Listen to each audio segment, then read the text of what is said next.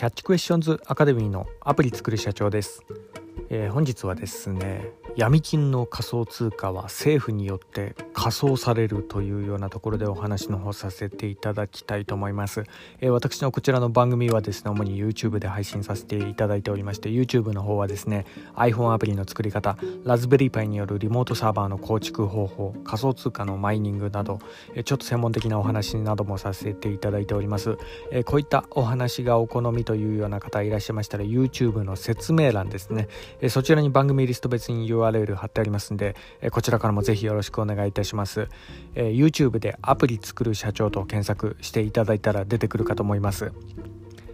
はい。では、え本題の闇金の仮想通貨は政府によって仮装されるというようなところでの話なんですが、えー、ロシアのね、えー、こちら今の、まあ、戦争問題で、えー、あのまあ、あの経済制裁ですよね、えーまあ、結構な感じで、まあ、ガンガンにやられていてで、まあ、ロシアもですね、まあのその資金のね逃避先として仮想通貨が結構注目されてたところがあったんですよね。でここが一つの,、まあ、あのはけ口にこうなっていたというようなところが、えー、これまでのあのロシア事情ではあったんですがでこのね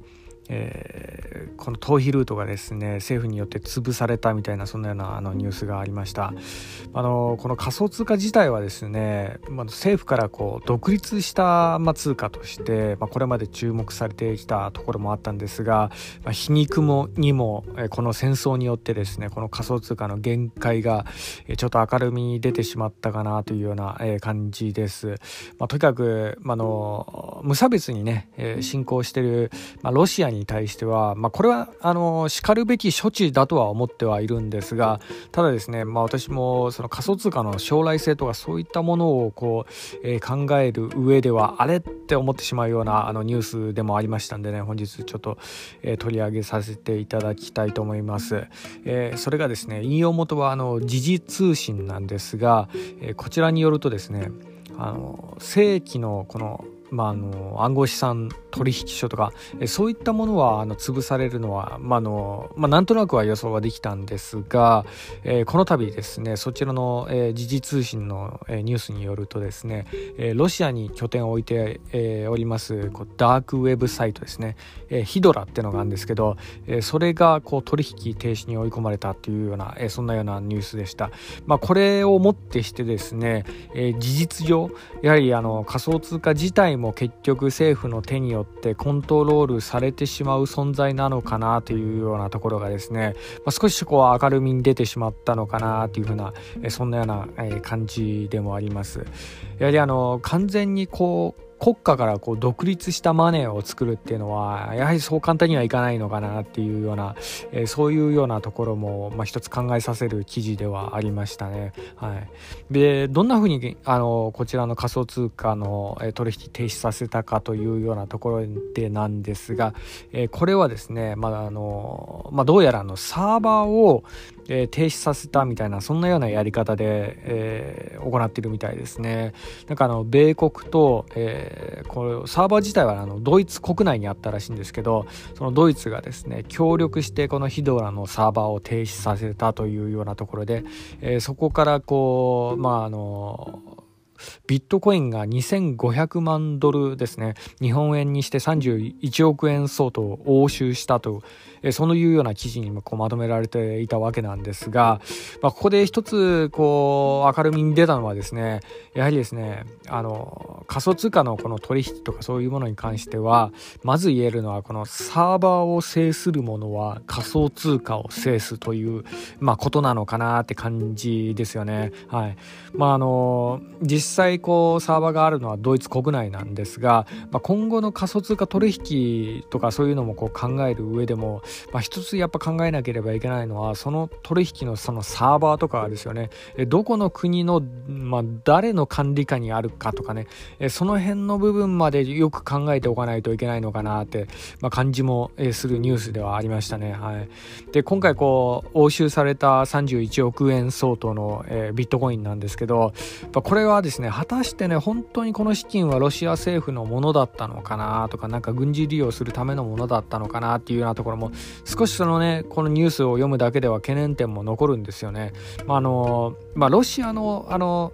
えー、方を少しこう支持するっていうような意味合いではないんですが、えー、にしてもですねあのその31億円相当の中には、えー、無実なロシア国民のもしかしたらね、えー、戦争反対派の国民のお金だったかもしれないですし、まあ、まあ、そもそもビットコイン誰のお金かとかそういうようなところまでは分かりませんのでね、えー、だからもしかしたらなんですけどねそういうような無実なロシアの国民の通貨までもなんか一緒にこう押収されてしまったんじゃないかなってそんなような感じもするんですけどね。そうなんです。だからまあ今後のねえー、まあ、こういったあの戦争とかそういったものにね、まあ、日本もですねもしかしたらなんかの